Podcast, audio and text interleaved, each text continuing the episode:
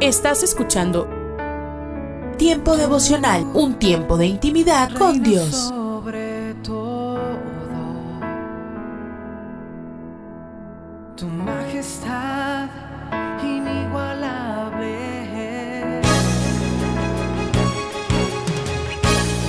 La Biblia en un año. Día 240.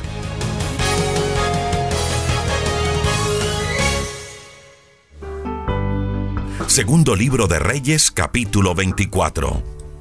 El rey Nabucodonosor de Babilonia fue a luchar contra Judá y venció al rey Joacim.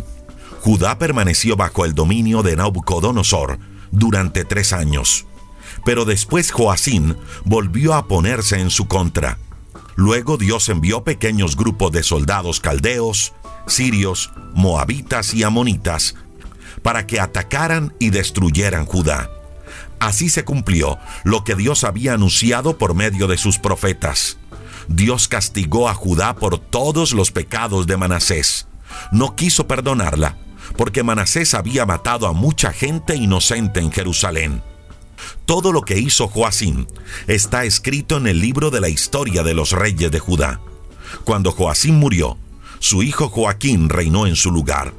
Para entonces el rey de Babilonia había conquistado todo el territorio que va desde el arroyo de Egipto hasta el río Éufrates. Y por eso el rey de Egipto no volvió a salir de su país. Joaquín, rey de Judá. Joaquín comenzó a reinar a los 18 años. La capital de su reino fue Jerusalén y su reinado duró tres meses. Su madre era de Jerusalén y se llamaba Neustá, hija de Elnatán. Joaquín desobedeció a Dios, al igual que su padre. Durante el reinado de Joaquín, el ejército de Babilonia fue y rodeó la ciudad de Jerusalén para atacarla. Cuando los soldados ya la tenían rodeada, llegó el rey Nabucodonosor. Entonces Joaquín y su madre, junto con sus sirvientes, sus asistentes y los jefes de su ejército, se rindieron, y el rey de Babilonia los tomó prisioneros. Esto ocurrió cuando Nabucodonosor tenía ya ocho años como rey de Babilonia. Nabucodonosor tomó todos los tesoros del templo y del palacio de Jerusalén y rompió todas las vasijas de oro que había hecho el rey Salomón. Así se cumplió lo que Dios había anunciado. Nabucodonosor se llevó diez mil prisioneros en total, entre los que estaban los oficiales, siete mil soldados valientes y mil artesanos y herreros. También se llevó prisioneros al rey Joaquín, a su madre, a sus esposas, a su guardia personal y a los más importantes líderes del país. Solo dejó en Jerusalén a los más pobres. Después Nabucodonosor nombró como rey a Matanías, tío de Joaquín, pero antes le cambió el nombre y lo llamó Sedequías. Sedequías, rey de Judá. Sedequías comenzó a reinar a los 21 años. La capital de su reino fue Jerusalén, y su reinado duró 11 años. Su madre era Limná y se llamaba Amutal, hija de Jeremías. Sedequías desobedeció a Dios al igual que Joacín. Por eso Dios se enojó muchísimo con Jerusalén y Judá y las rechazó. Babilonia vence a Judá. Después de un tiempo, Sedequías también se puso en contra del rey de Babilonia. Segundo libro de Reyes, capítulo 25. Entonces, el día 10 del mes de Tebet, durante el noveno año del reinado de Sedequías, el rey Nabucodonosor fue con todo su ejército para atacar a Jerusalén. Rodeó la ciudad y construyó rampas para atacarla mejor y permaneció alrededor de la ciudad hasta el año 11 del reinado de Sedequías. Para el día 9 del mes de Tamus de ese año, ya no había en Jerusalén nada que comer. Por eso el rey Sedequías y sus soldados hicieron una abertura en la muralla que rodeaba la ciudad. Pasaron por la entrada que estaba entre las dos murallas junto a los jardines del rey. Y esa noche escaparon por el camino del valle del Jordán. Mientras tanto, los soldados de Babilonia seguían rodeando la ciudad. Pero luego los soldados de Babilonia persiguieron al rey Sedequías y lo alcanzaron en la llanura de Jericó. Todo el ejército de Sedequías lo abandonó y huyó. Los babilonios atraparon a Sedequías y lo llevaron a Riblá ante el rey de Babilonia. Como castigo, el rey hizo que mataran a los hijos de Sedequías en su presencia y luego ordenó que le sacaran los ojos y lo sujetaran con cadenas para llevarlo a Babilonia. Nebuzaradán destruye el templo. Nebuzaradán, comandante de la guardia personal del rey, y general del ejército de Babilonia, llegó a Jerusalén el día 7 del mes de Ab, del año 19 del reinado de Nabucodonosor. Nebuzaradán incendió el templo de Jerusalén, el palacio del rey y las casas de la ciudad, en especial las de los líderes más importantes. Luego los soldados babilonios derribaron las murallas que rodeaban a Jerusalén. Nebuzaradán se llevó a Babilonia a los judíos que habían quedado en Jerusalén incluyendo a los que se habían unido al rey de Babilonia. Sin embargo, dejó a los judíos más pobres para que cultivaran los viñedos y los campos. Los babilonios se llevaron todo el bronce que encontraron, el de las columnas del frente del templo, las bases de los recipientes, el gran tanque de agua, las vasijas, las palas, las tijeras, los cucharones y demás utensilios que se usaban en el templo. Nebuzaradán se llevó además objetos de oro y plata como hornillos y tazones. No fue posible calcular el peso del bronce de las dos columnas, ni del enorme tanque para el agua, ni de las bases que el rey Salomón había mandado hacer para el templo. Las dos columnas eran iguales y cada una medía más de 8 metros de altura. La parte superior de cada columna tenía un adorno de bronce que medía más de dos metros, con una hilera de figuras de bronce en forma de manzana. Además, Nebuzaradán apresó a Seraías, jefe de los sacerdotes, a Sofonías, sacerdote que le seguía en importancia, y a los tres encargados de la vigilancia del templo. Apresó también a uno de los capitanes del ejército, a cinco de los ayudantes personales del rey, al oficial encargado de reunir a los soldados y a 60 líderes del pueblo. Todos ellos estaban en Jerusalén. Pero Nebuzaradán se lo llevó a Riblá, en el territorio de Hamad, donde Nabucodonosor, rey de Babilonia, ordenó que los mataran. De esta manera, casi todo el pueblo de Judá fue sacado de su país. El resto de la gente huye a Egipto. Nabucodonosor eligió a Gedalías, hijo de Aicam y nieto de Safán, para que fuera gobernador de la gente que había dejado en Judá. Cuando los jefes del ejército de Judá y sus hombres se enteraron de esto, fueron a ver a Gedalías en Mizpah. Entre ellos estaban Ismael, hijo de Netanías, Joanán, hijo de Careach, Seraías, hijo de Taumed, de Netofá, y Hazanías, hijo de un hombre de Macá. Gedalías les juró que si se quedaba en el país y servían al rey de Babilonia, les iría bien, y que no tendrían por qué temer a los oficiales de Babilonia. Pero cuando Gedalías cumplió siete meses como gobernador, Ismael, que era descendiente de los reyes de Judá, llegó a Mizpah con diez hombres y lo mató. Y mató también a los judíos y a los babilonios que lo apoyaban. Entonces toda la gente, desde el más joven hasta el más viejo y los oficiales del ejército, huyeron a Egipto, pues tenían miedo de los babilonios. El rey Joaquín queda en libertad. Joaquín tenía ya 37 años viviendo en Babilonia, cuando Evil Merodac comenzó a reinar sobre ese país. El día 27 del mes de Adar de ese año, Evil Merodac sacó de la cárcel a Joaquín, lo trató bien y le dio un lugar de importancia entre los otros reyes que estaban con él en Babilonia. Así que Joaquín dejó de usar su ropa de prisionero y el resto de su vida comió con el rey. Además, todos los días recibía dinero para sus gastos personales.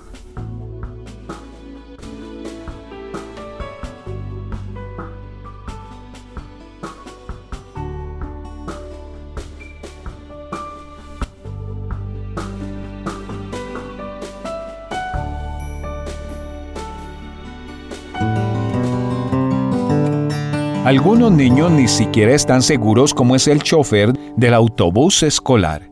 Todavía están dormidos cuando son recogidos por la mañana, Pero todos los niños que han viajado en esa limusina saben que cada chofer tiene su propia personalidad.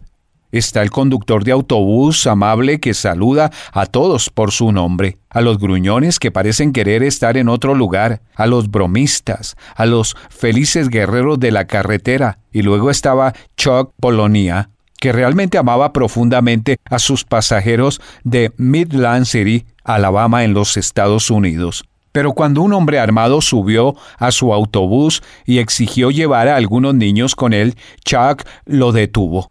Un estudiante informó que el intruso decía, los mataría a todos. Ningún niño murió, y todos salieron a salvo, menos uno que fue secuestrado. Sin embargo, Chuck Polanía no sobrevivió. Murió allí derribado por cuatro balazos. Mientras los Estados Unidos oraba por el regreso seguro del único niño retenido, tomado como rehén, la historia del heroísmo de un hombre solidario nos conmovió a todos. Hoy quiero tener una palabra contigo acerca del tema ese magnífico imán. En la época del Supertazón, la gran copa del fútbol americano que precedió a ese incidente, se habló mucho de héroes en el juego. Pero el verdadero héroe fue un hombre que manejaba un autobús escolar aquella semana. Su hija dijo que siempre consideró a sus jóvenes pasajeros como sus hijos. Sí, lo hizo, de hecho, se puso entre ellos y el peligro. Honestamente, no podía ver esa historia en aquel tiempo sin que sucedieran dos cosas. Que mi corazón se conmoviera y sin pensar en Jesús. Lo mismo le sucedió a la gente en el funeral de ese hombre. Un chofer de autobús dijo, lo que hizo Chuck fue lo mismo que hizo Jesucristo. Dio su vida para defender a esos niños en el autobús. Esas palabras vienen directamente de la Biblia y son nuestra palabra para hoy de la palabra de Dios. Primera de Juan capítulo 3, versículo 16. En esto conocemos lo que es el amor, en que Jesucristo entregó su vida por nosotros. Lo que me conmueve aquí es, es esta palabra entregó. Jesús realmente dijo, entrego mi vida, nadie me la arrebata. Juan capítulo 10, versos 17 y 18. ¿Cómo podría alguien quitarle la vida al Todopoderoso Hijo de Dios? Él hizo el árbol en que murió. Él creó a los hombres que lo clavaron allí. Él dejó que le golpearan la espalda hasta que sangrara. Él permitió que clavaran las espinas en su cuero cabelludo y que le atravesaran clavos en sus manos y pies. Pero más allá de lo que cualquier representación que Hollywood pudiera ofrecer de su crucifixión, él soportó un tormento en el alma por el cual nadie jamás ha pasado porque derramó sobre sí mismo todo el infierno de todos los pecados de toda la humanidad. Desde su alma destrozada clamó, Dios mío, Dios mío, ¿por qué me has desamparado? Y algunos de esos pecados por los que él pagó al morir eran míos. Algunos de estos eran tuyos. Nadie nunca me amó, nadie jamás podría amarme así. La carga de mi pecado se levantó para siempre el día que dije, Jesús, perdóname, soy tuyo. Se dijo de ese chofer de autobús de Alabama, moriste sabiendo que mantenías a todos a salvo. Creo que esa es la palabra que siento, salvo, porque Jesús se interpuso entre mí y las balas del juicio que merecía por mi pecado. Jesús murió, yo estoy a salvo, estoy sin palabras. No es de extrañar que lo único que Dios va a querer saber cuando estés delante de Él es qué hiciste con mi hijo. La única opción que salva vidas es poner toda tu confianza y todas tus esperanzas en aquel que murió por tus pecados para que tú no tengas que morir por ellos. Si nunca lo has hecho, te invito desde donde estés a decir, Jesús, perdóname, soy tuyo. Es posible que estés listo para recibir el perdón y la vida que Jesús te dio al morir por ti. Oro para que hagas eso, porque es hora de arreglar esto y de irte a dormir esta noche sabiendo que estás perdonado. Queremos saber de ti. Escríbenos hoy mismo a una palabra contigo arroba transmundial.org. En las nubes de la incertidumbre, el dolor y el desaliento, surge un rayo de esperanza en la voz internacional de la radio de Guillermo Villanueva.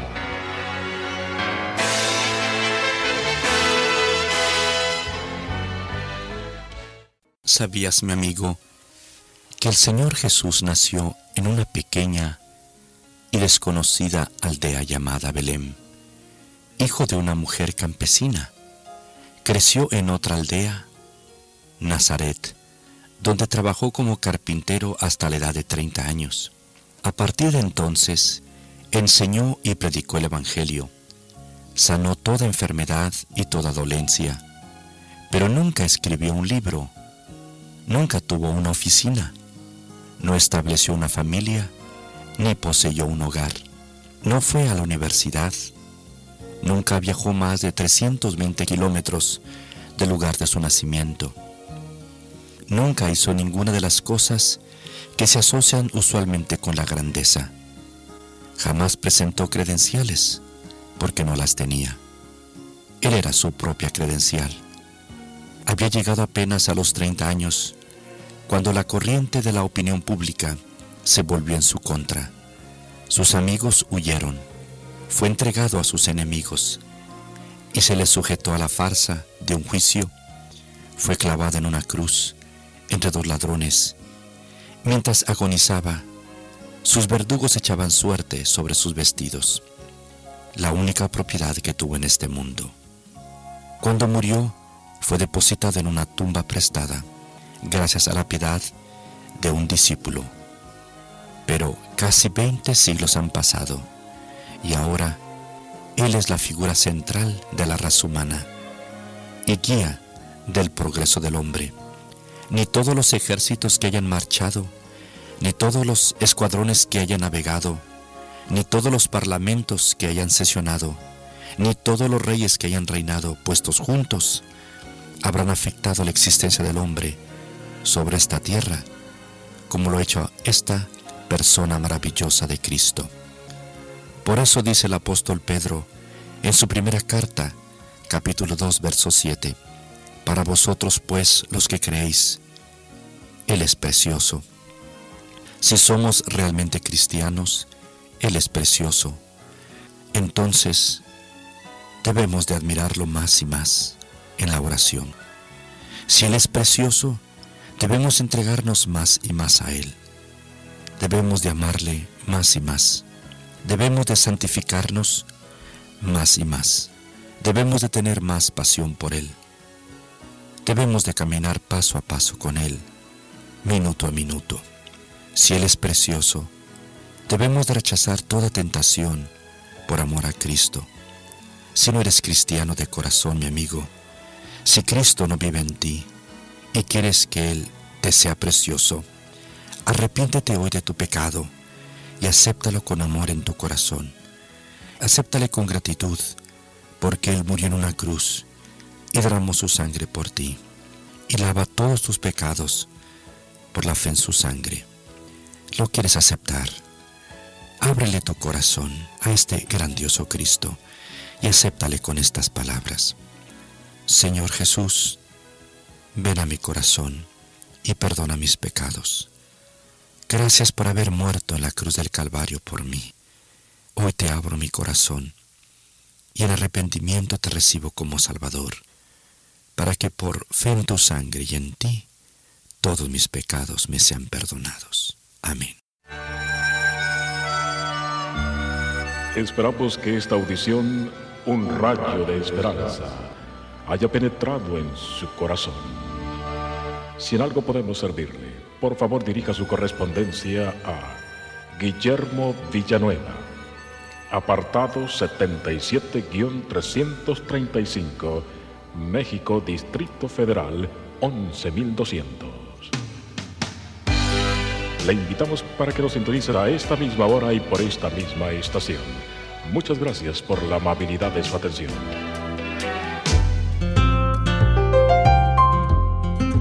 ¿Te imaginas? Una reflexión del pastor y comunicador José Pablo Sánchez con Esperanza Suárez.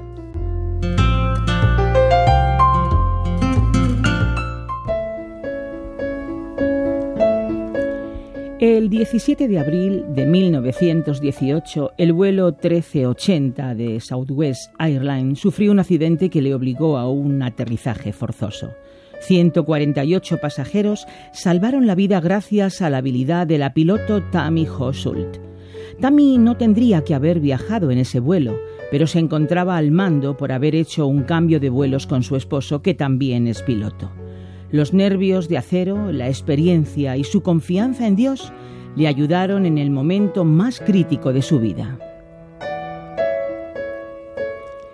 Tammy decidió hacerse piloto después de leer un libro que contaba las experiencias de un piloto cristiano que transportaba a misioneros dentro de la jungla un poco después de abrir su corazón a Jesús.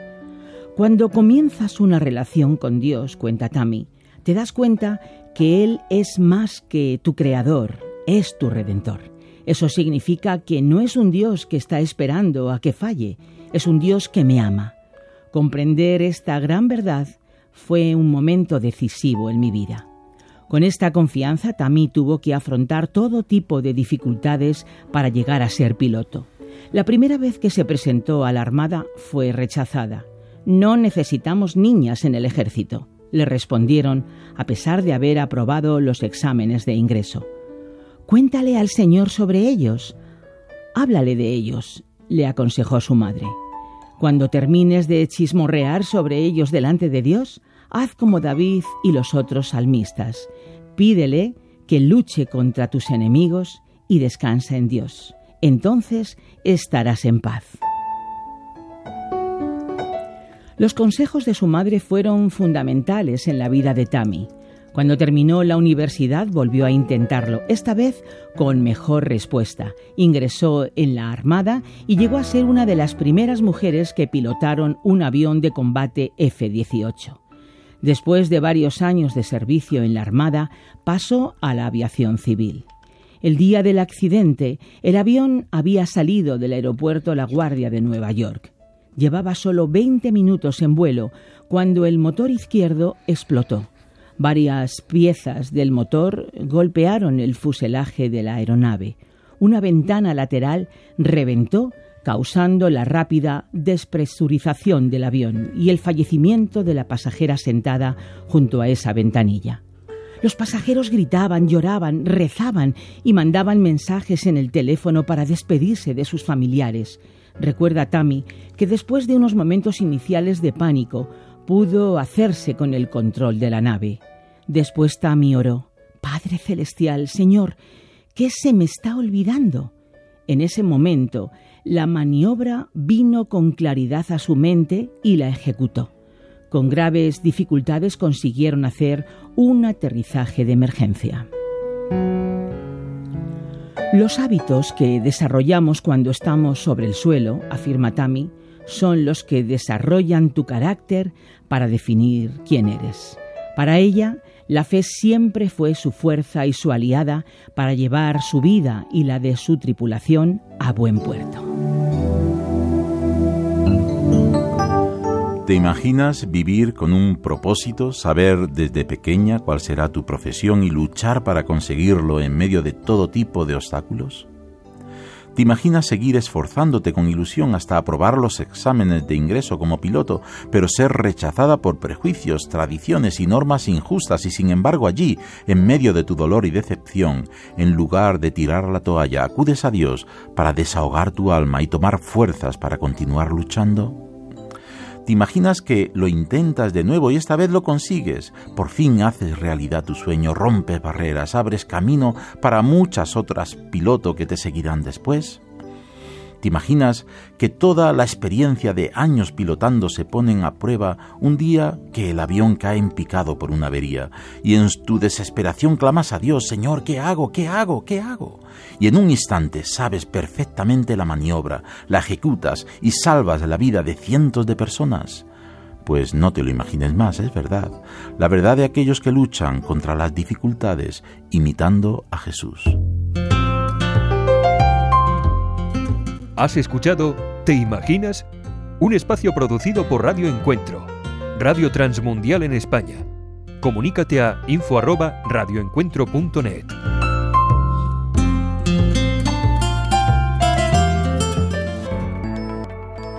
Soy Eduardo Cuasio con pacientes para vivir.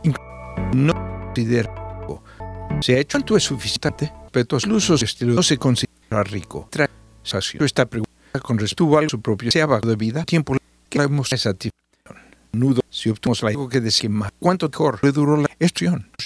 A menudo adoptamos la idea de puntos es mejor en que esto distorsionaba nuestras necesidades hasta la calidad.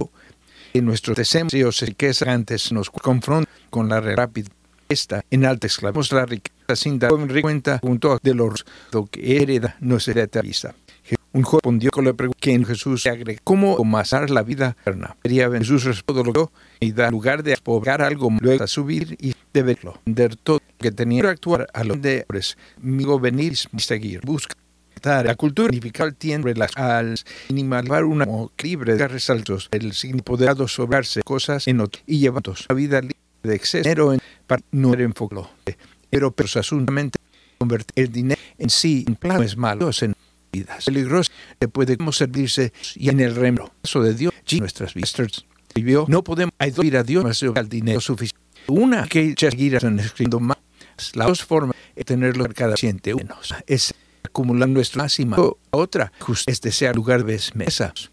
Pues, cuando escapa deseo de la esclavidicia de Rique al mismo podemos escapar, dar esclavitud y al mismo tiempo Parezco encontrar Eduardo satisfacción. Niste acaba y la chara eterna palas un paumita para vivir. Estación. Un medio serio de gamo el pain cinta. Lesionalidad pero a que este lleno sean de racime. Me paco de pa programa para vivir. Ayuda grado sus compañía. En la próxima misión de para vivir. Gracias por su sintonía. Buenos días a toda la audiencia. Buen comienzo de semana. Que podamos estar durante todos estos días mirando lo que Dios dice y buscándole a Él sobre todas las cosas. Vamos a orar pidiendo al Señor su guía. Padre nuestro, qué bendición que tú nos concedas esto, que podamos comenzar esta nueva semana laboral y así poder andar y hacer las cosas que cada uno debe cumplir. Que tú seas guiando a cada uno y bendiciendo a cada uno y dándonos sabiduría para buscarte sobre todas las cosas a ti.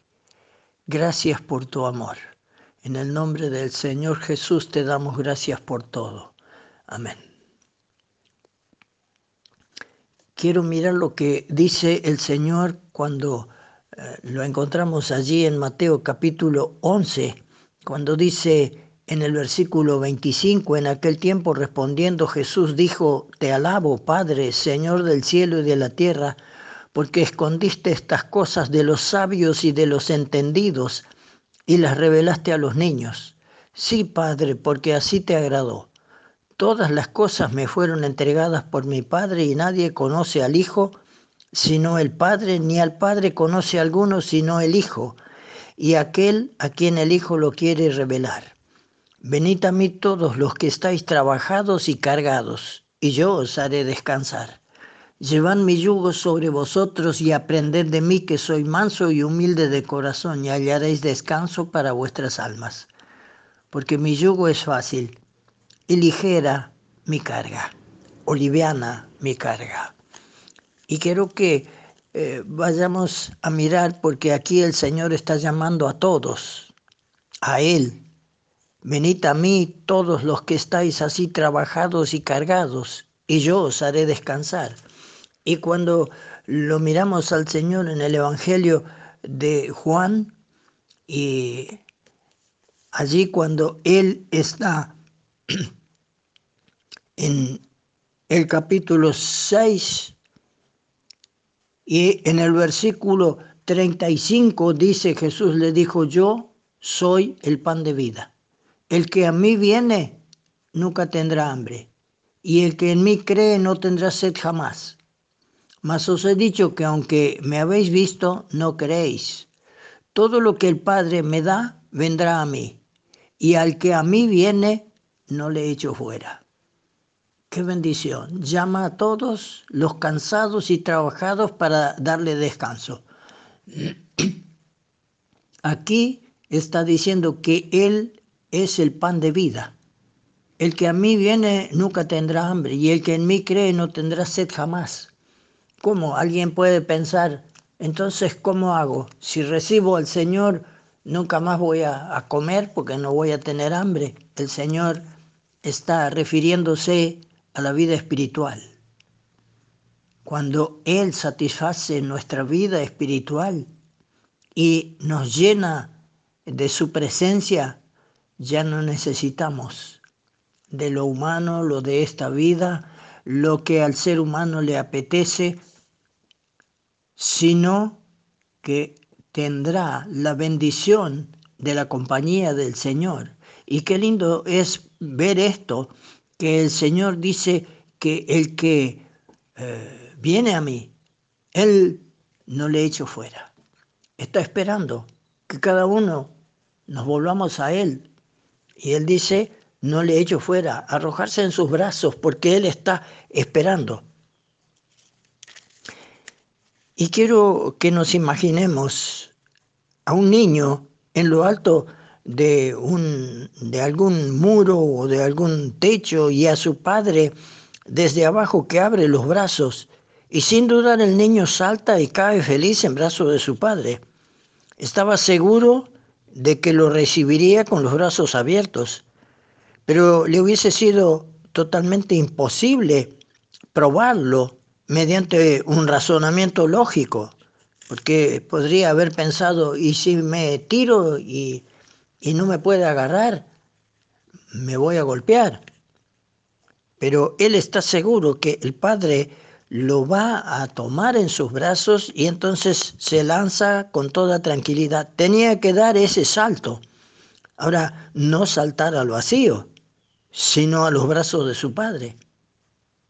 Esto nos hace entender lo que el Señor está diciendo y del mismo modo el sí de la fe es este salto hacia el Señor.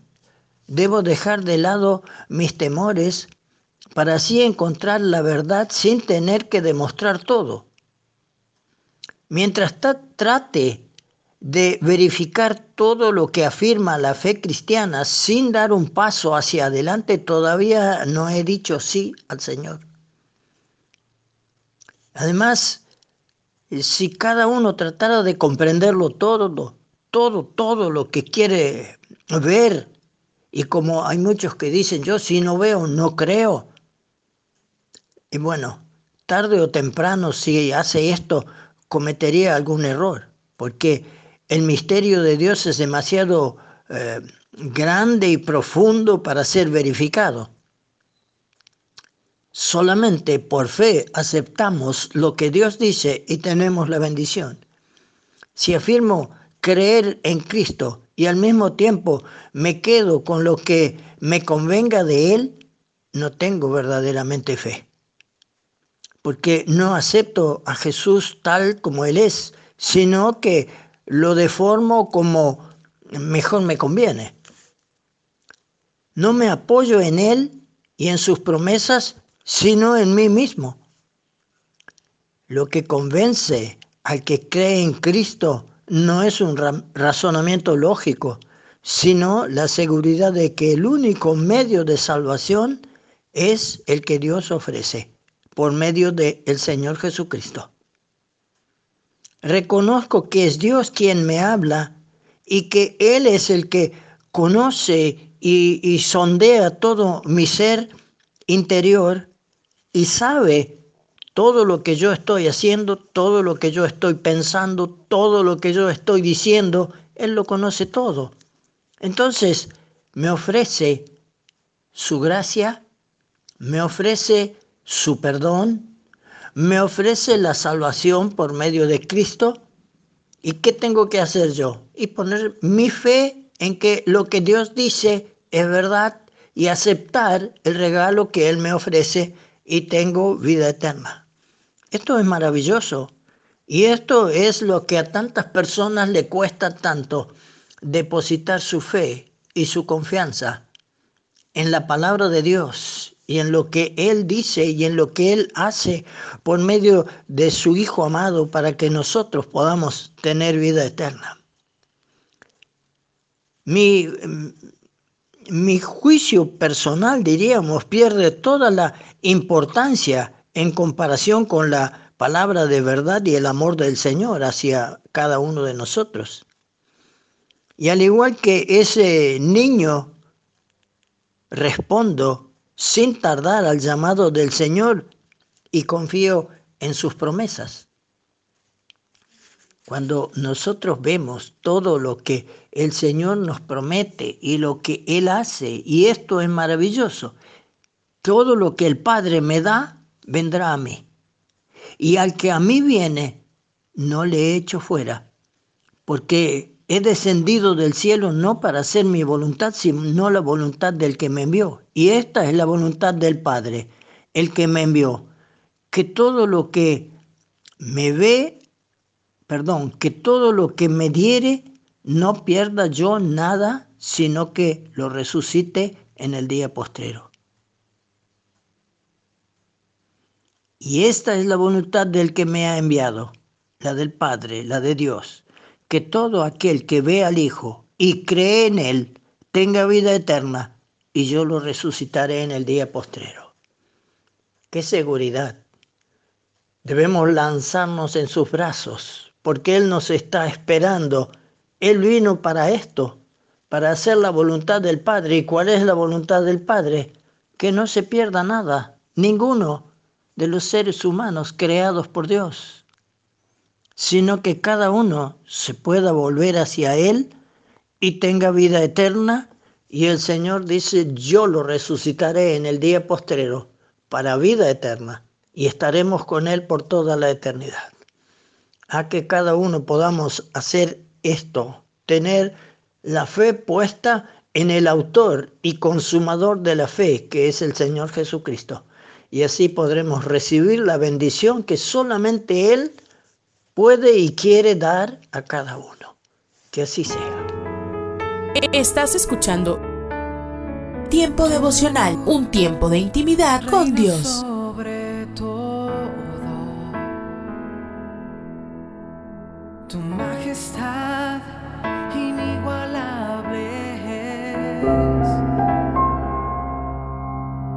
¿Cómo te ayuda la seguridad del regreso de Jesús a vivir hoy para Él? ¿Qué es lo que más te emociona del regreso prometido de Cristo?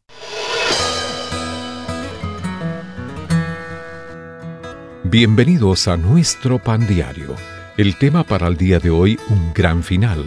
La lectura se encuentra en el libro de Apocalipsis capítulo 22. Y aquí yo vengo pronto y mi galardón conmigo para recompensar a cada uno según sea su obra.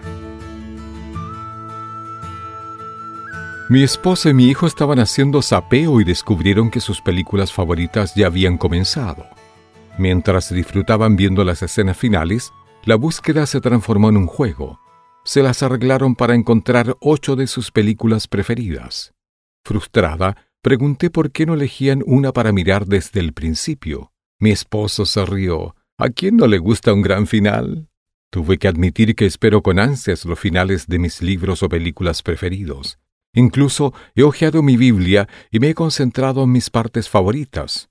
Pero el Espíritu Santo usa todas las palabras de Dios confiables y aplicables a la vida para transformarnos y afirmar que su historia terminará bien para los creyentes en Jesús. Cristo declara que es el Alfa y la Omega, el principio y el fin, el primero y el último.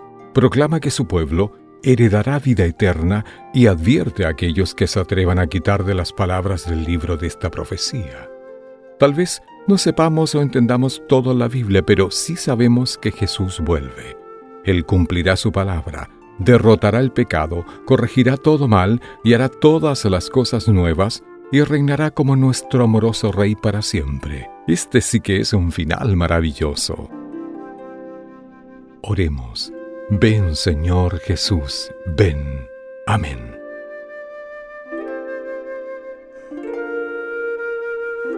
Para tener acceso a más información y otros recursos espirituales, visítenos en www.nuestropandiario.org.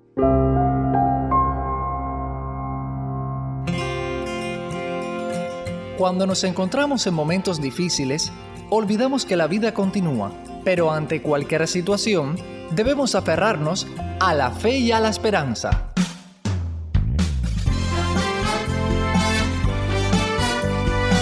Meditaciones y comentarios con el pastor Alberto González en Mensajes, de, fe y Esperanza. Un saludo cordial desde La Habana, Cuba. Algunas personas creen que no necesitan de la iglesia para ser cristianos y es posible que, en parte, tengan algo de razón. Como la relación con Cristo es personal, no necesitamos de otras personas para recibir su perdón y relacionarnos con Él, quien es el único mediador entre Dios y los hombres. Pero si tu comprensión de la fe cristiana se reduce solo a lo que tu propia experiencia pueda concederte, te perderás grandes bendiciones si te mantienes aislado y no desarrollas profundas relaciones con la comunidad de creyentes ni participas en la adoración junto con ellos. La plenitud de Dios solo podrá llenarte mediante la comunión con Cristo junto a otros cristianos. La inmensidad de Dios impide que un creyente aislado se sacie y reciba todo lo que Él puede darle. La única forma de llenarse de Dios es en comunión con otros. Vivir en Cristo nos obliga a formar parte de un cuerpo espiritual, una comunidad de creyentes. Es cierto, tú lo sabes y yo también, que con mucha frecuencia ese cuerpo espiritual que llamamos iglesia dista muchísimo de ser como Dios desea. No obstante, déjame decirte algo. Dios también sabe que las iglesias no son perfectas y a veces pueden defraudar y hasta herir mucho a los propios creyentes.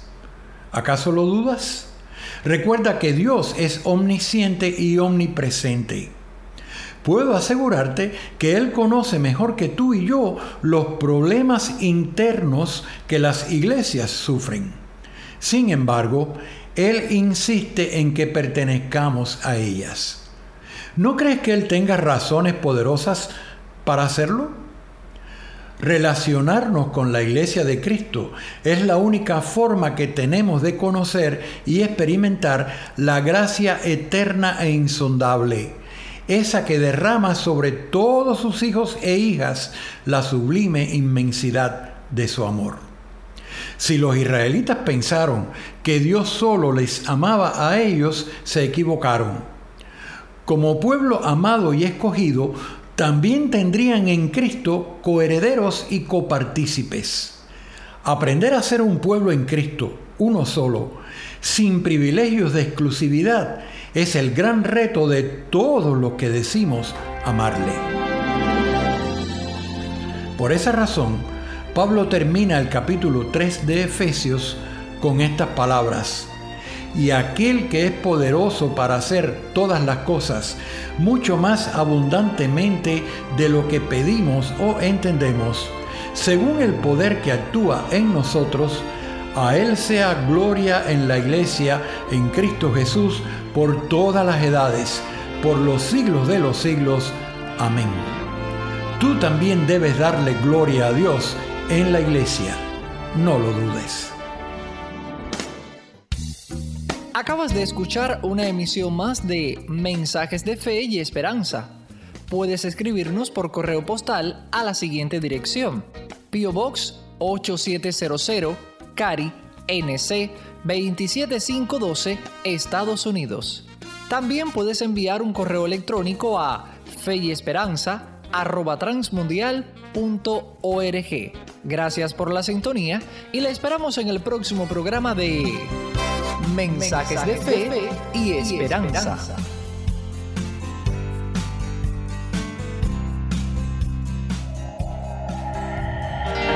Esto es la palabra para ti hoy.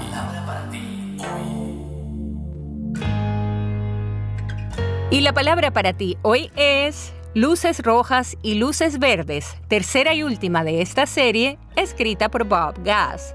En Isaías 30, 21 leemos, Este es el camino, síguelo. Alguien, a manera de broma, dijo en una ocasión, cuando Colón zarpó no sabía ni a dónde iba, cuando llegó no sabía dónde estaba y cuando regresó a su casa no sabía dónde había estado. Todos necesitamos saber hacia dónde vamos, ya sea para decidir si nos mudamos o no, para aceptar un trabajo, comprometernos en una relación, en fin, tantas cosas en la vida. Pero hay una buena noticia. Dios te dirigirá y si das un giro equivocado, Él cambiará tu dirección. Te voy a decir tres maneras en las que lo hace. Primera, a través del consejo sabio. Otros que han estado en tus zapatos, consideren cuál fue el resultado de su estilo de vida e imiten su fe. Hebreos 13:7. ¿Tienes problemas con tu negocio? Habla con un empresario exitoso. ¿Estás enfrentando una crisis de la mediana edad? Antes de hacer algo que luego lamentes, pide ayuda. Salomón lo dijo así, al necio le parece bien lo que emprende, pero el sabio escucha consejo. Proverbios 12:15. Segundo, a través de la oración y escuchando su voz. Jesús afirmó, mis ovejas oyen mi voz, yo las conozco y ellas me siguen. Juan 10, 27. E Isaías escribió, ya sea que te desvíes a la derecha o a la izquierda, tus oídos percibirán a tus espaldas una voz que te dirá, este es el camino, síguelo. Este es el tipo de seguridad que necesitas. Y tercero, a través de las escrituras, Pablo nos exhorta a que habite en nosotros la palabra de Cristo con toda su riqueza en Colosenses 3:16. Y un autor lo explicó así, la Biblia es para Dios lo que un guante quirúrgico es para un cirujano. Él llega a través de ella para tocarte en lo más profundo. Pero recuerda que para que ocurra tienes que leerla, personalizarla y actuar de acuerdo con ella.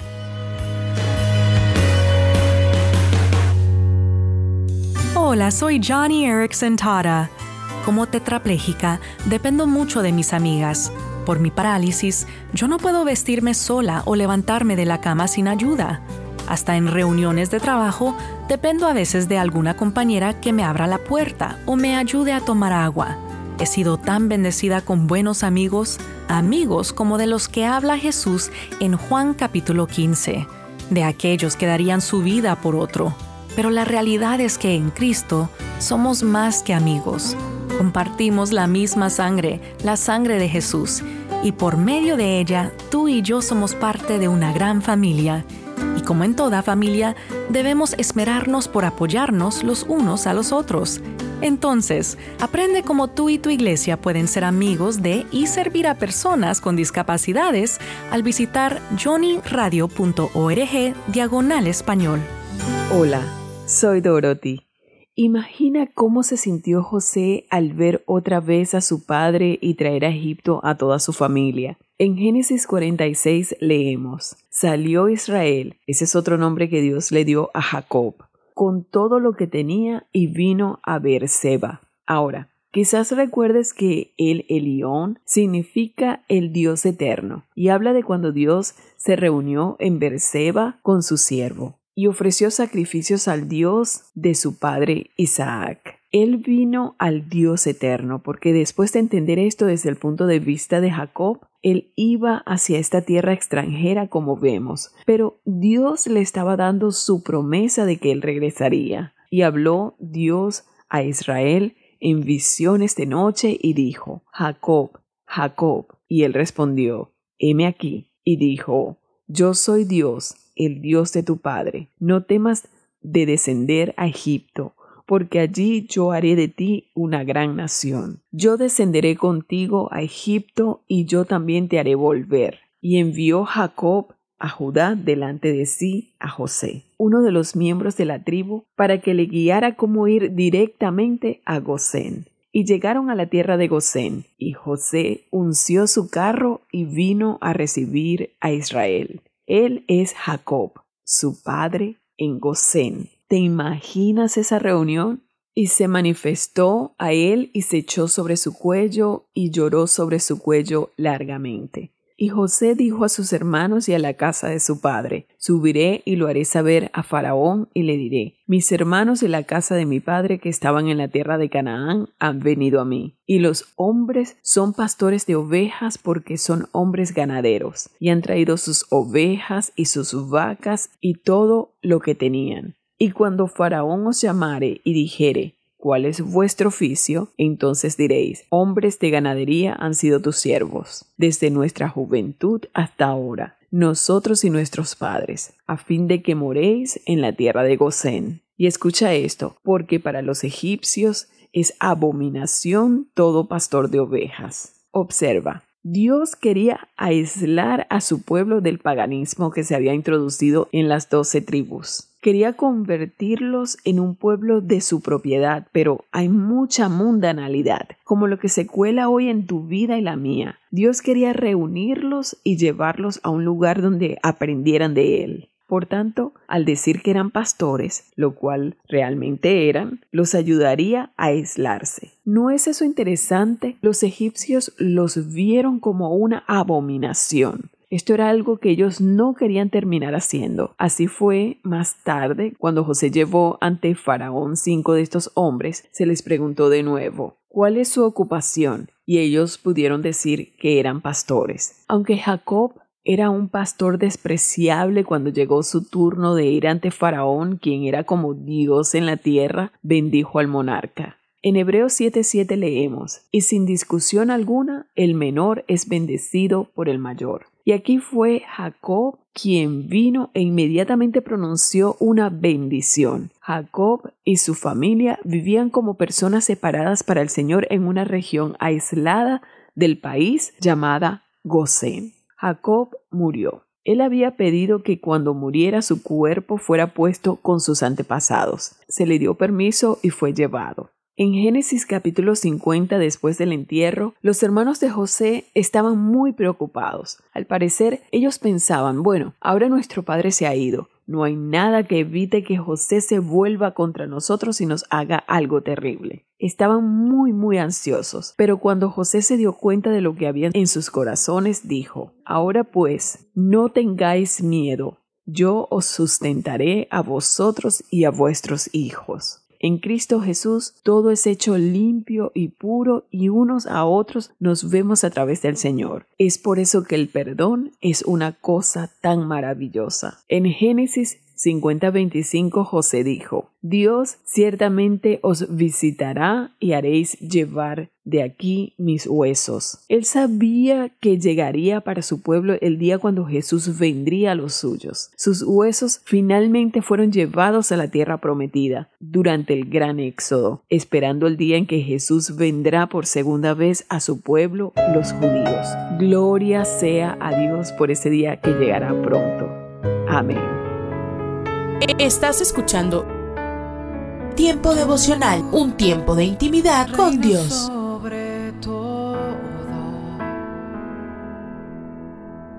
tu majestad inigualable.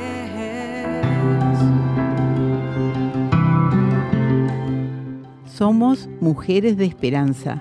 Unidas elevamos nuestras voces al Señor, orando por nuestro mundo.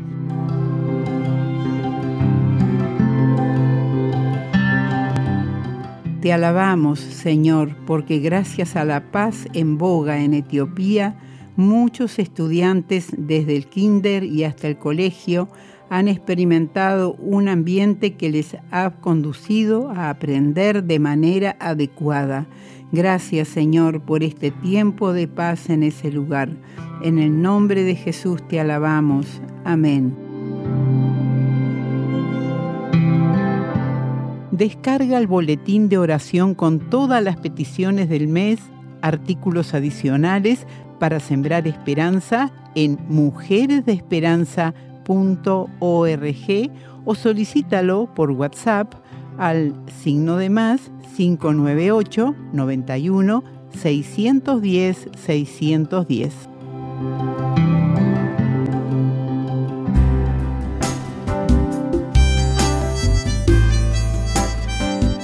Alimento para el alma. lecturas diarias de inspiración producidas por Radio Transmundial. Trillizas.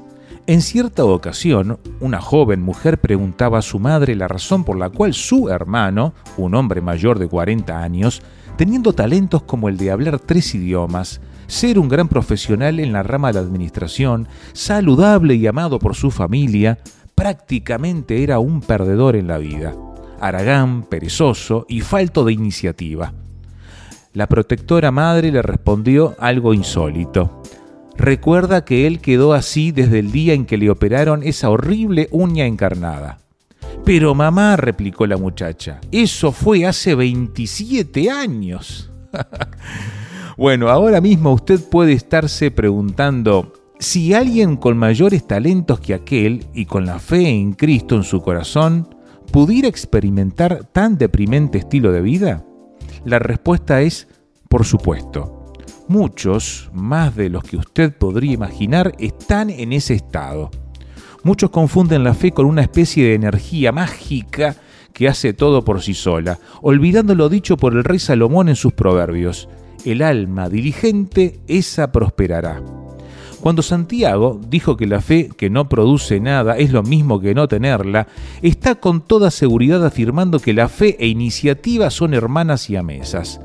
Ahora bien, usted podrá decir, ya lo he hecho y no ha pasado nada. Bueno, entonces hay que sumarle una tercera hermana a la fe e iniciativa, y esta es la determinación. Las tres nacieron pegadas y comparten mente, corazón y fuerza.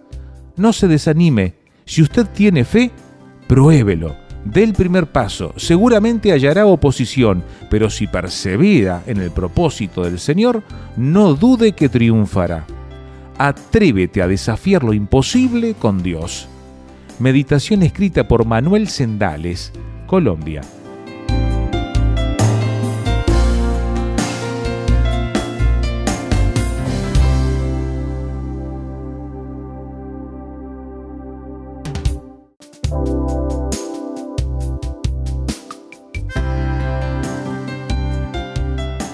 Para más información o si desea adquirir el libro Alimento para el Alma, escriba a apa.transmundial.org o llame aquí en México al 50 25 42 06. 50 25 42 06. Alimento para el Alma es una producción de Radio Transmundial. 365 con Dios, con Wendy Necio Sub.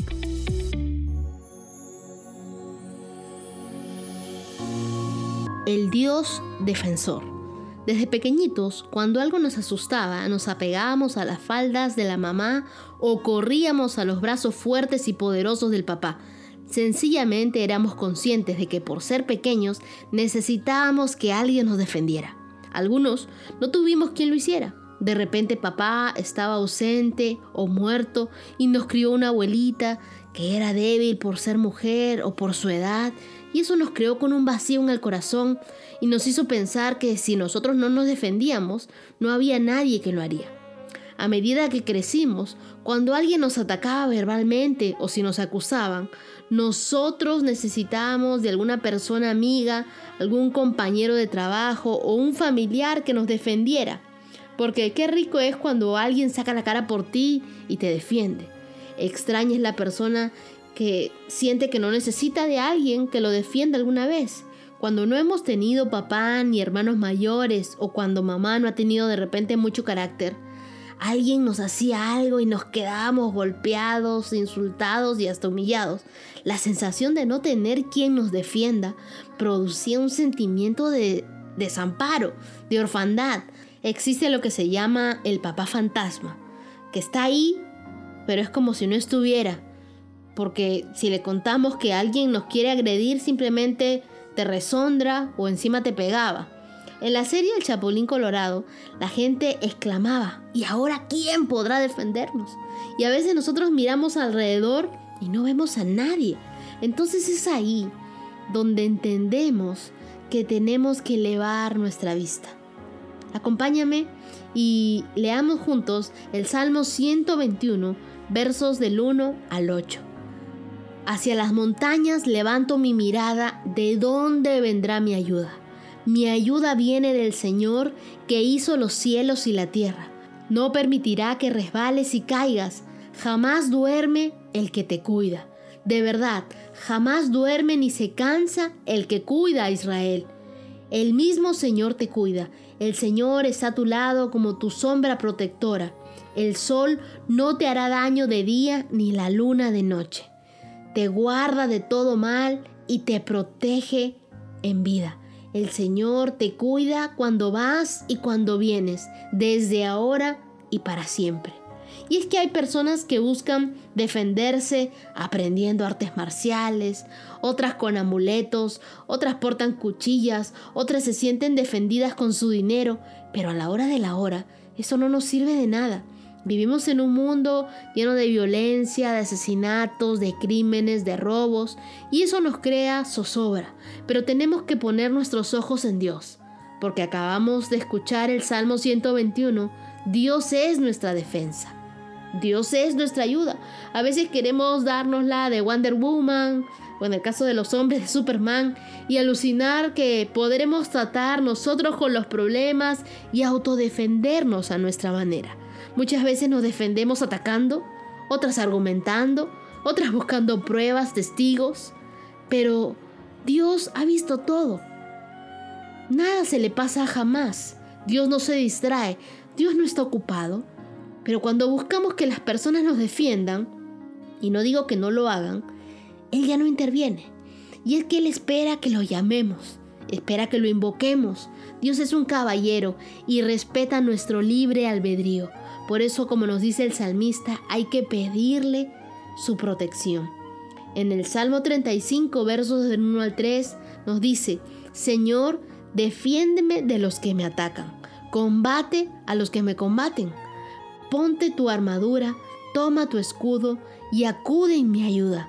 Protégeme poniéndome enfrente. Empuña tu lanza y tu jabalina en mi defensa y haz frente a mis perseguidores. Quiero oírte decir, yo soy tu salvación. ¿De qué nos defiende Dios? Del enemigo. Ese enemigo que anda como león rugiente buscando a quien devorar. Es una cucaracha que anda como león. No dice que es león, yo solo conozco a un león y es el león de Judá. Ese león de Judá es nuestro Dios. Él pone en el enemigo temor de nosotros. En vez de nosotros tener temor de Él, Él debería temernos a nosotros. No porque nosotros tengamos fuerza, poder, sino porque el Dios Todopoderoso pelea nuestras batallas. ¿De qué más nos defiende Dios? De nosotros mismos. A veces las emociones nos juegan malas pasadas.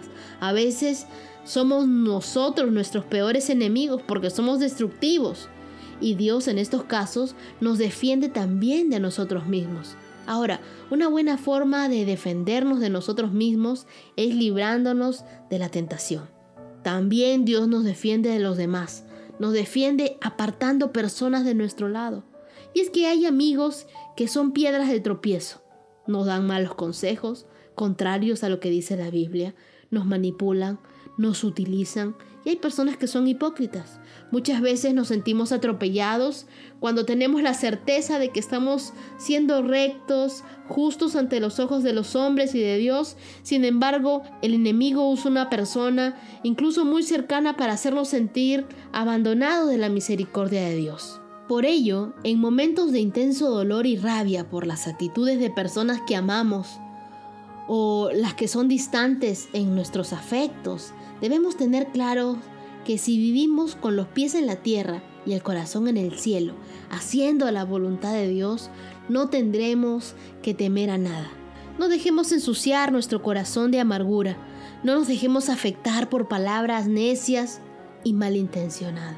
Muchas veces me he sentado en el banquillo de los acusados, he sentido que no había quien me defienda de todos los argumentos y, y cuestiones que se decían acerca de mí, de todas las cosas que decían que yo había hecho. Y cuando no me alcanzaban las fuerzas para defenderme, cuando tenía ganas de llorar y salir corriendo de ese lugar. He soportado, he callado y he dejado que Dios sea mi defensa. Finalmente, cuando he terminado y he salido del lugar en el que me sentía juzgada y en el que buscaba la defensa de parte de Dios, yo solo salía y decía, Dios, yo sé que tú vas a hacer mi justicia. Yo sé que tú sí me conoces. Yo sé que tú sabes cuáles fueron mis verdaderas intenciones. Yo sé, Dios, que tú nunca me dejas sola. Y así caminando y llorando en la calle, he podido sentir el amor de Dios y su protección. El Salmo 34, verso 7 dice, porque el ángel del Señor acampa alrededor de los que le temen y los libra. Dios me ha librado de muchas, me ha defendido de muchas. Y quiero decirte, Él te defiende. Pobre de aquel que se meta contigo, porque Dios es tu defensor.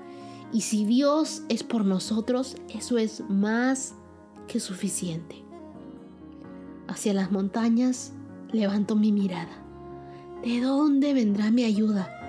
Mi ayuda viene del Señor, que hizo los cielos y la tierra. No permitirá que resbales y caigas. Jamás duerme el que te cuida. De verdad, jamás duerme ni se cansa el que cuida a Israel. El mismo Señor te cuida.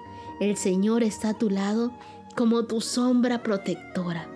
El sol no te hará daño de día ni la luna de noche. Te guardará de todo mal, protege tu vida. El Señor te cuida cuando vas y cuando vienes, desde ahora y para siempre. Cuando vuelvas a enfrentar una situación en la que necesitas la justicia y la defensa de parte de Dios, recuerda, ¿quién vendrá a defenderme? Solamente Dios. Él es tu defensa, Él es tu abogado, Él es tu ayuda, Él es tu justicia, Él está contigo, Él es tu sombra protectora, Él seca tu el libro de Proverbios capítulo 7 versos 2 y 3 dice, guarda mis mandamientos y vivirás y mi ley como la niña de tus ojos, lígalos a tus dedos, escríbelos en la tabla de tu corazón. Hoy me gustaría tratar sobre el tema atesorando su palabra. La escritura nos insta a grabar la palabra de Dios en la tabla de nuestro corazón. Esto significa memorizar los dichos de Dios. Usted no sabe cuándo pueda necesitarla, pero si la palabra abunda en su corazón, en el momento menos esperado saldrá de sus labios. Cuando algún familiar se siente enfermo, usted puede decir, por la llaga de Jesús hay sanidad. Esto está en Isaías 53, versos 4 y 5. Cuando la preocupación golpee a la puerta, usted podrá declarar, no me preocupo por nada, en cambio oro por todo.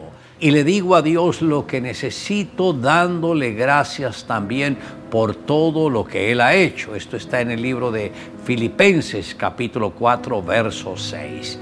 Si algún día se siente solo, declare, Jesús prometió estar conmigo siempre. Esto está en Mateo capítulo 28, verso 20. Si le faltan fuerzas, declare, pero los que esperan a Jehová tendrán nuevas fuerzas, levantarán alas como las del águila, correrán y no se cansarán, caminarán y no se fatigarán y añade, Señor, renueva hoy mis fuerzas. Esto está en Isaías capítulo 40, versos 30 y 31. Qué importante es de que usted adquiera la disciplina de memorizar la palabra de Dios. Cada quien tiene su método para hacerlo. Escriba el versículo en una tarjeta pequeña que pueda llevar con usted durante todo el día. Escríbalo en un mensaje de texto, grábelo en su celular, escúchelo durante el día, hágalo un proyecto familiar, que todos se reúnan a repetir el versículo que memorizaron. Cuando más llene su vida, su mente y su espíritu de la palabra de Dios, menos negativos, porque usted sabrá con seguridad todo lo que la palabra de Dios le dice. La Biblia es la palabra de Dios, contiene un mensaje que procede directamente de Dios. En un acto de su voluntad, Él corre el velo que encubría lo desconocido para revelar al hombre verdades espirituales con respecto a Él y a su voluntad. En ella encontrará la respuesta a cada una de sus preguntas.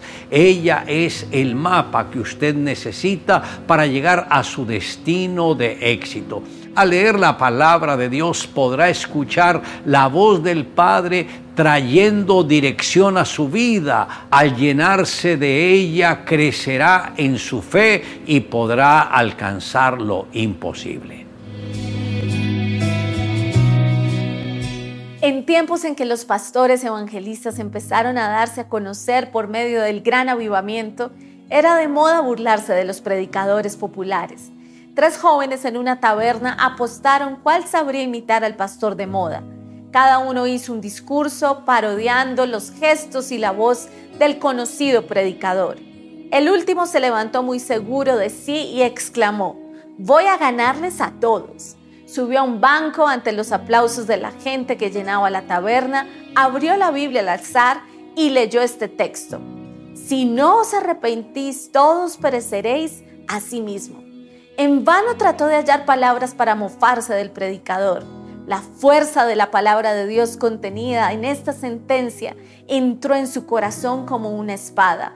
Empezó a temblar, descendió del banco pálido y desencajado ante el profundo silencio de todos los que estaban presentes. Después de un tiempo, ese joven, por la gracia de Dios, pudo llegar al arrepentimiento y a la fe, convirtiéndose en el más notorio predicador de aquel avivamiento. Después del mismo entorno de Dios, Dios puede tomar una vida golpeada por las circunstancias de este mundo, transformarla en un instrumento poderoso en sus manos. Le invito a que me acompañe en la siguiente oración. Amado Dios, gracias por la bendición que nos has dado a través de tu palabra. También gracias porque has permitido que la leamos y la podamos entender y también que la hemos guardado en nuestro corazón. Gracias porque esa palabra nos orienta para que no nos desviemos ni a la derecha ni a la izquierda. Gracias Señor Jesús por cuidar de nuestras vidas. Te amamos Dios en Cristo Jesús. Amén. Declare juntamente conmigo, guarda mis mandamientos y vivirás. Y mi ley como las niñas de tus ojos, lígalos a tus dedos, escríbelos en la tabla de tu corazón.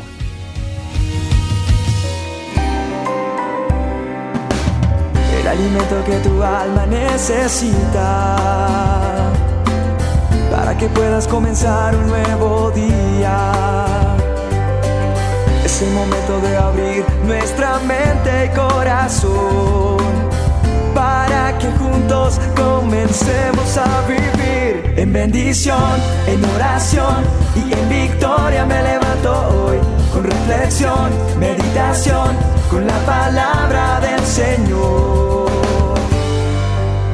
La dosis diaria con William Arana. Me has tomado brazos a diario llegan muchas personas con, con muchos problemas, con muchas eh, necesidades. Es más, de las líneas telefónicas que se manejan de la dosis diaria, varias personas trabajamos con las con el envío de las dosis. Más se demora uno enviando las dosis que primero la gente agradeciendo, pero sobre todo la gente diciendo, por favor, oren por esto, ayúdenme con esto no puedo más, no consigo trabajo, llevo tanto tiempo pasando hojas de vida y ni siquiera me llaman a una entrevista. Mi hijo está desahuciado, mi hijo está en las drogas, mi esposo es infiel, mi esposo me golpea. tengo esta enfermedad, me diagnosticaron esto, no puedo pagar más la cuota, eh, me van a embargar la... Todo mundo tiene infinidad de problemas, de necesidades y oramos por ellas. A veces hay respuesta, a veces no. Hay veces que las personas se molestan porque yo no les puedo atender en consejería. Y humanamente hacemos lo posible, pero también tenemos más cosas que hacer, no solo la consejería. La gente quiere que vaya y los visite uno. La gente quisiera que uno se pudiera desplazar a todo lado. Y la gente cree que la respuesta la tengo solamente yo.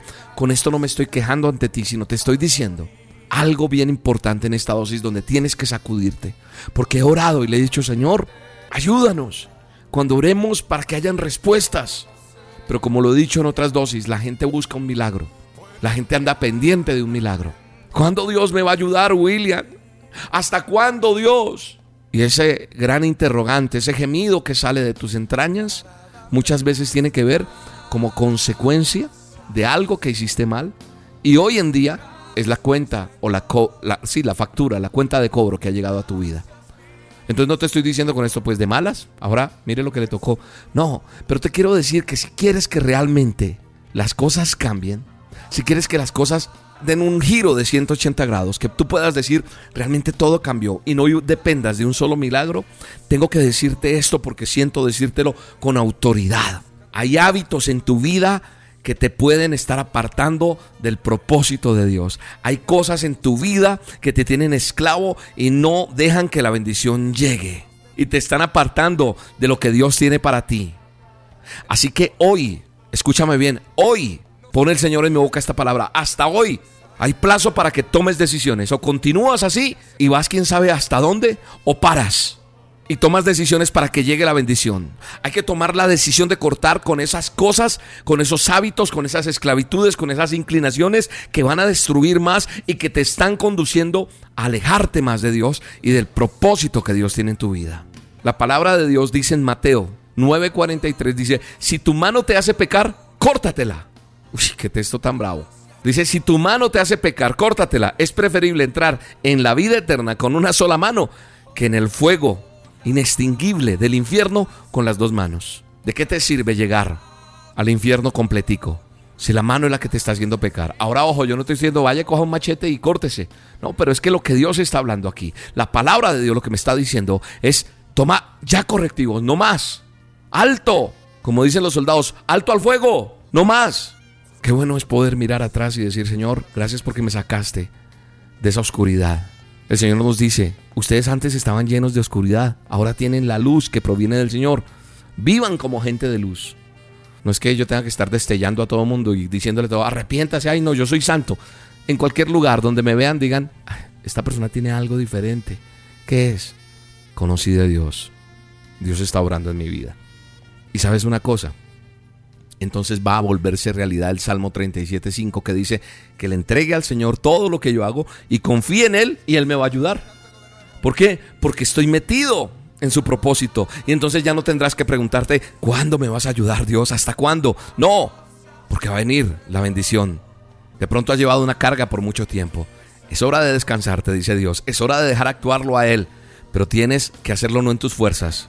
No, el Señor es quien hará lo que tiene que hacer en tu vida, pero tú tienes que poner de tu parte y hacer el cambio que tienes que hacer. Tienes que cambiar lo que tienes que cambiar para que llegue lo que tiene que llegar a tu vida. Hay gente que busca estrategias por allí, por allá, hace, pero no deja que Dios fluya en lo que tiene que fluir, porque todo lo ha hecho a su acomodo. Pero hay cosas que no has cambiado, hay cosas que no has ajustado. Y hoy en esta dosis te vengo a decir con todo mi corazón, no con un látigo en la mano, ya suelta eso. No más porque te estás hundiendo. Te estás hundiendo. Y vas a llegar a tal punto que, que hay gente que ya al desespero lo lleva hasta la propia muerte. Y no solamente la, la muerte espiritual, sino la muerte física. Y cuando ya haya muerte física, ya no habrá nada que hacer, nada, absolutamente nada que hacer. Hoy es un día para decirle, Señor, entrego todo. Yo descanso en ti, Señor. Yo quiero verte actuar. Yo no voy a solucionar cosas si no me agarro de ti, Señor. Quiero soltar todo esto porque soy libre en ti. Tú me quitas, rompes todo yugo, toda esclavitud a la droga, al alcohol, al sexo ilícito, a la mentira, al robar, al hacer cosas que no te agradan, Dios. Límpiame porque más de uno podrá decir, este ya no tiene remedio, pero hoy en ti, Señor, yo sí tengo remedio y tengo cura, la tengo contigo, Señor. Y creemos que a partir de hoy tomamos decisiones radicales para ver la bendición tuya, esa bendición que los demás tendrán que conocer y dirán, yo quiero de eso, en el nombre de Jesús. Amén.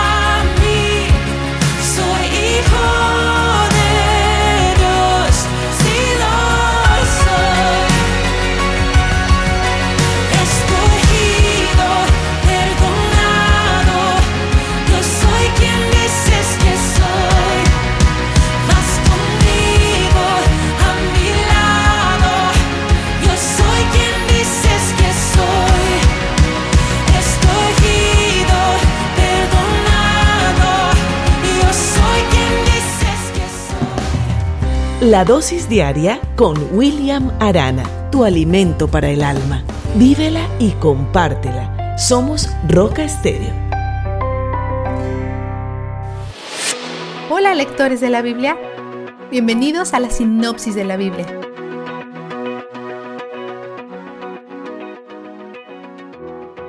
En este punto del cronograma todavía faltan algunos años para la destrucción de Jerusalén. Ha habido una ronda de deportaciones y exilios, pero todavía faltan dos rondas más. Hoy Dios hace que Ezequiel se rasure la cabeza, que pese el cabello, que lo divida en tercios y después siga las instrucciones específicas para cada tercio. Esto se relaciona con el pueblo de Dios que todavía está en Jerusalén, simbolizando las tres maneras que Él va a responder a su rebelión, espada, pestilencia y escasez. Estos son los castigos que él había establecido como consecuencias en Levítico 20, 14, 21, 9, 26, 25, 26, 30, 26, 33. Antes que Judá cometiera estos pecados, Dios no ha inventado estos castigos en el momento.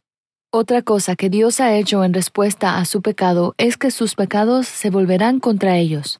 Por ejemplo, oprimieron a los pobres para hacerse ricos y ahora todo el dinero que acumularon no tendrá valor. Sacrificaron a sus hijos y ahora habrá canibalismo en sus familias. Él dispersará sus huesos en frente de los ídolos que adoraban y confiaron que les traían vidas llenas y fáciles.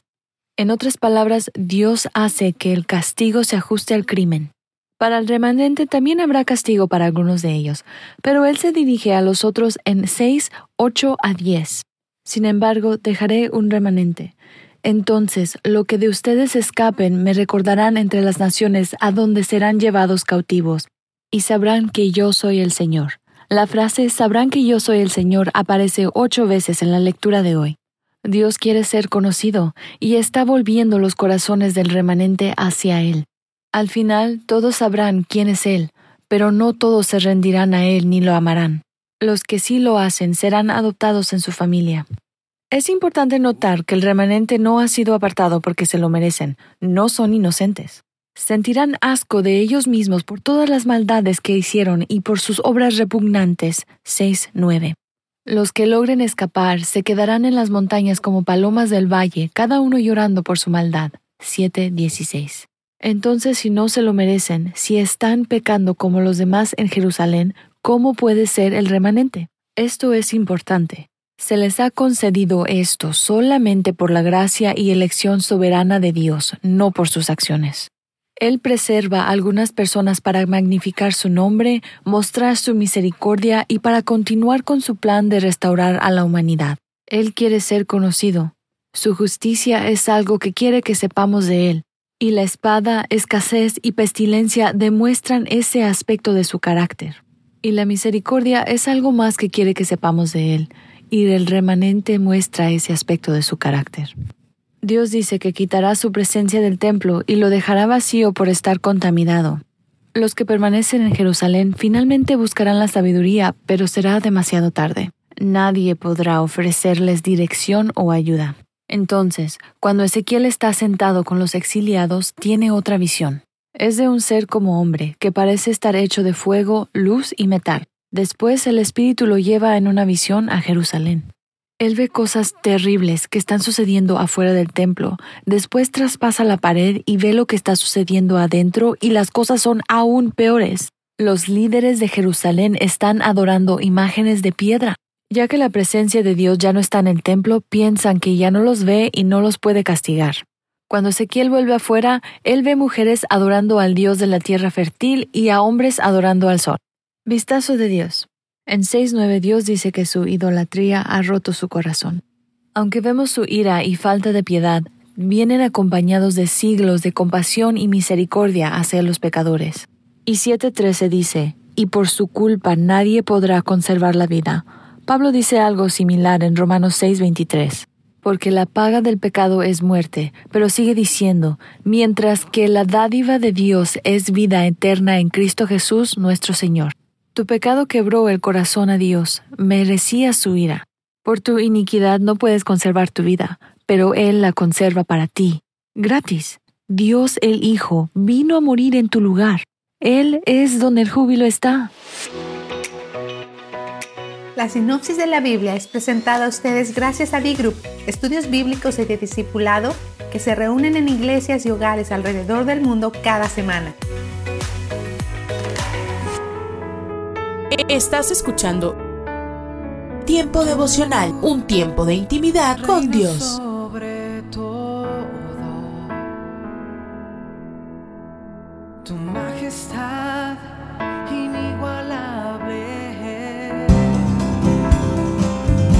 Pan Dulce para la Vida. Reflexiones con Carmen Reynoso. Qué bueno es tener una palanca. Sí, una de metal que nos ayude a mover cosas, pero más una humana, que esté situada en puestos claves, que nos ayude a conseguir beneficios o a reducir requerimientos para alcanzar nuestros propósitos. En la historia de la humanidad, los intermediarios siempre han gozado de popularidad. Pero los cristianos tenemos al mejor intermediario del mundo, él no se hace rogar, no nos pide dinero a cambio de sus servicios y tiene todo el poder para hacerlo y quiere hacer lo que le pedimos porque nos ama. Todos queremos disfrutar de las cosas buenas de la vida y Jesús nos acerca a Dios y en Él encontramos la fuente de todo bien.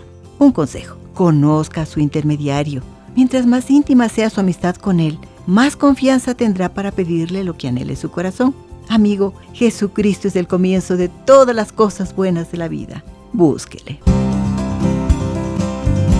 Pan dulce para la vida. Reflexiones con Carmen Reynoso. Un minuto con Dios, con el doctor Rolando Aguirre. ¿Cuántos no hemos tenido momentos difíciles en nuestra vida? Creo que todos nosotros. Recuerda lo siguiente, en los momentos más difíciles, Dios siempre te mostrará el camino más seguro. En esta vida hay muchos caminos llamados opciones. Dichos caminos se pueden comparar a los caminos durante el otoño.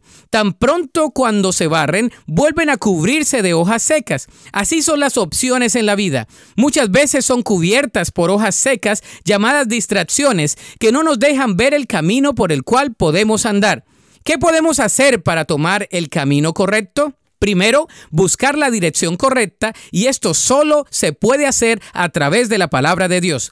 En segundo lugar, debemos buscar al guía cuando estemos perdidos. Este se llama el Espíritu Santo. Tercero, no debemos ir solos por el camino oscuro. La compañía se puede llamar discípulo o hermano en la fe.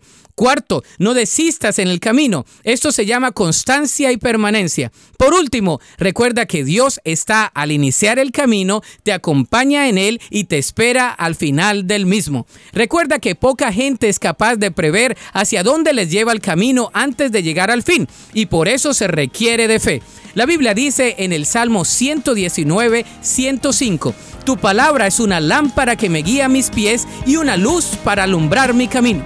Para escuchar episodios anteriores, visita unminutocondios.org. Solo una voz inspira tu vida, inspira tu vida. Una voz de los cielos, con el pastor Juan Carlos Mayorga. Bienvenidos. Porque todo lo que hay en el mundo Los deseos de la carne, los deseos de los ojos. Primera de Juan 2:16. ¿Qué miras? Aquí el apóstol Juan explica el mundo como sistema movido por los deseos de los ojos. Los deseos previos, ¿cuáles? Los que son de la carne vienen de nuestro interior. Estos, ¿cuáles? Los deseos de los ojos vienen de afuera, del mundo que nos circunda. De manera tal que los deseos de los ojos tienen que ver con la propensión que se tiene a ser fascinados por la apariencia externa de las cosas sin indagar en su valor real. Yendo un poco más allá, esto tiene que ver con el espíritu que es incapaz de ver algo sin desear adquirirlo y el cual una vez que lo ha obtenido hace alarde de ello delante de los demás. Me refiero al espíritu que piensa y cree que la felicidad se halla en las cosas con las que se encapricha y que el dinero puede comprar y los ojos ver. Mi amigo y amiga, ¿sabían ustedes que deseos de los ojos fueron el acabose de muchas figuras bíblicas? De hecho, el pecado original de la humanidad fue en consecuencia en parte justamente por esos deseos. Leo en Génesis 3, 6 los siguientes apartes. Y vio la mujer que era agradable a los ojos y tomó. Mi amable oyente, ¿qué decir del pecado de Acán? Él mismo confiesa, según Josué 7:21, todo marchaba bien hasta que vi entre los despojos un manto babilónico muy bueno y 200 ciclos de plata, eso viene a ser 2.28 kilos de plata, y un lingote de oro de peso de 50 ciclos, más de medio kilo de oro, lo cual codicié y tomé. Vi, codicié, tomé. Ahora, si vamos a David y su doble pecado de adulterio e indirectamente asesinato, todo ello empezó con el deseo de los ojos de David. Los deseos de los ojos continúan siendo una de las ocasiones de caída más sobresalientes para los hijos e hijas de Dios en general, incluyendo al liderazgo. Y uno de los principales desafíos con la esclavitud a los deseos de los ojos es el descontento que causan. Y la realidad es que cuando se logra aquello que con los ojos se ha codiciado es solo para percatarse de que el deseo que se sentía no está realmente satisfecho, de manera que se reincide volviendo a ver y se codicia más. El Espíritu Santo de Dios dice en Eclesiastés 1.8 que nunca se sacia el ojo de ver. Y en Proverbios 27.20 declara que los ojos del hombre nunca están satisfechos. Esto es lo que hay en el mundo, declaró el Espíritu Santo de Dios por medio del apóstol Juan. Los deseos de los ojos. Deseos que bien podrían llamarse los deseos intensos de complacencia que poseen los ojos. ¿Qué sabemos de esos deseos intensos? ¿Cuán responsables somos todos de esa codicia de los ojos? ¿Qué se está haciendo con nuestros ojos cuando estamos solos o acompañados? ¿Qué hacer? Obedecer la palabra de Dios en Romanos 6:13. Presentaos vosotros mismos a Dios como vivos de entre los muertos y vuestros miembros a Dios como instrumentos de justicia. Esto es, presentando los miembros de nuestro cuerpo a Dios como instrumentos de justicia. Eso implica igualmente nuestros ojos. Solo entonces será cuando comenzamos a disfrutar de la victoria sobre las pretensiones del mundo para seducirnos a través de la codicia.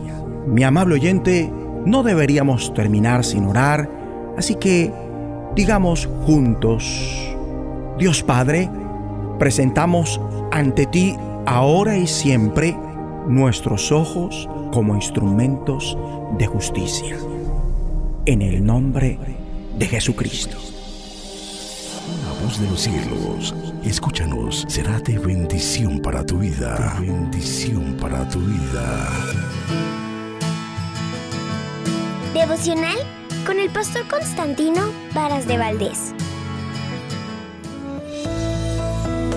Para guiar a tus hijos, tienes la mejor fuente de enseñanza, la Biblia. ¿Qué tal? Iniciamos una nueva semana ruego a Dios que tengas fuerzas renovadas para cumplir con todas tus tareas. Sin duda, la más importante es tu familia. Cuando comenté al principio que tu mejor fuente de enseñanza es la Biblia, tienes en tus manos un recurso valioso. Pablo le dijo al joven Timoteo, Toda la escritura es inspirada por Dios y útil para enseñar, para redarguir, para corregir, para instruir en justicia. Segunda de Timoteo, capítulo 3, versículo 16.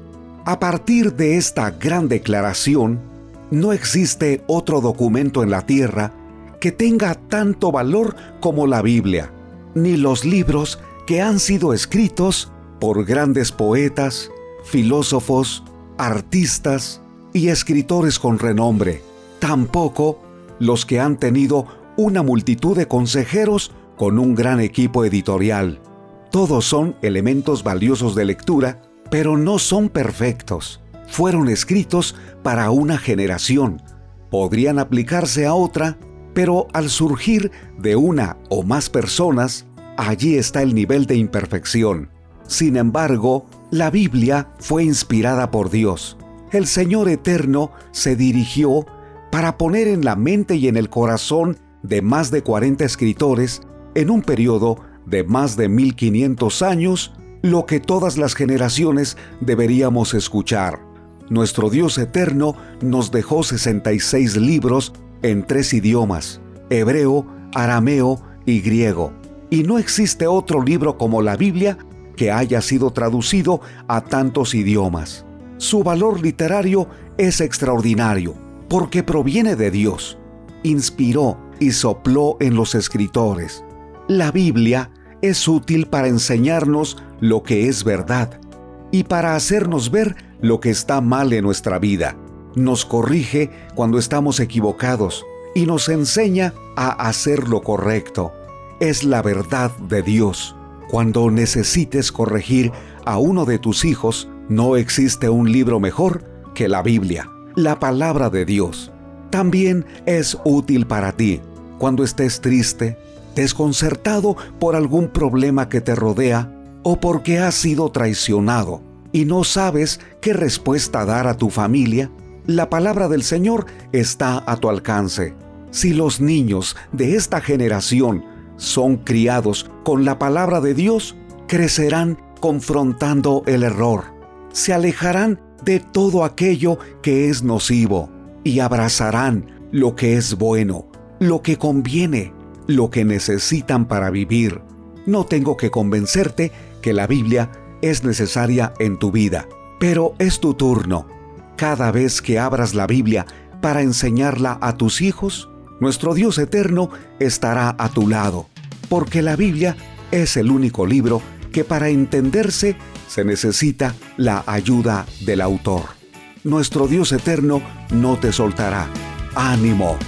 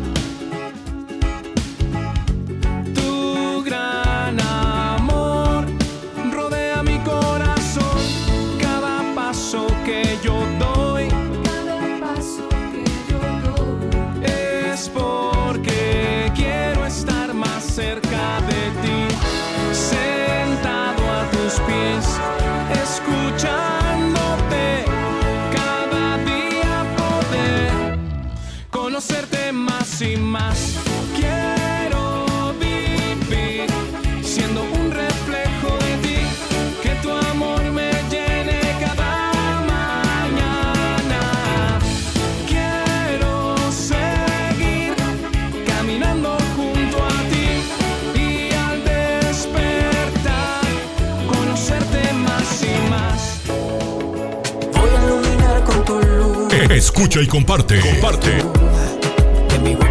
Tiempo devocional. En las plataformas Spotify, Google Podcast, Amazon Music y donde quiera que escuches tus podcasts. Para que linterna si estás conmigo, tú vas a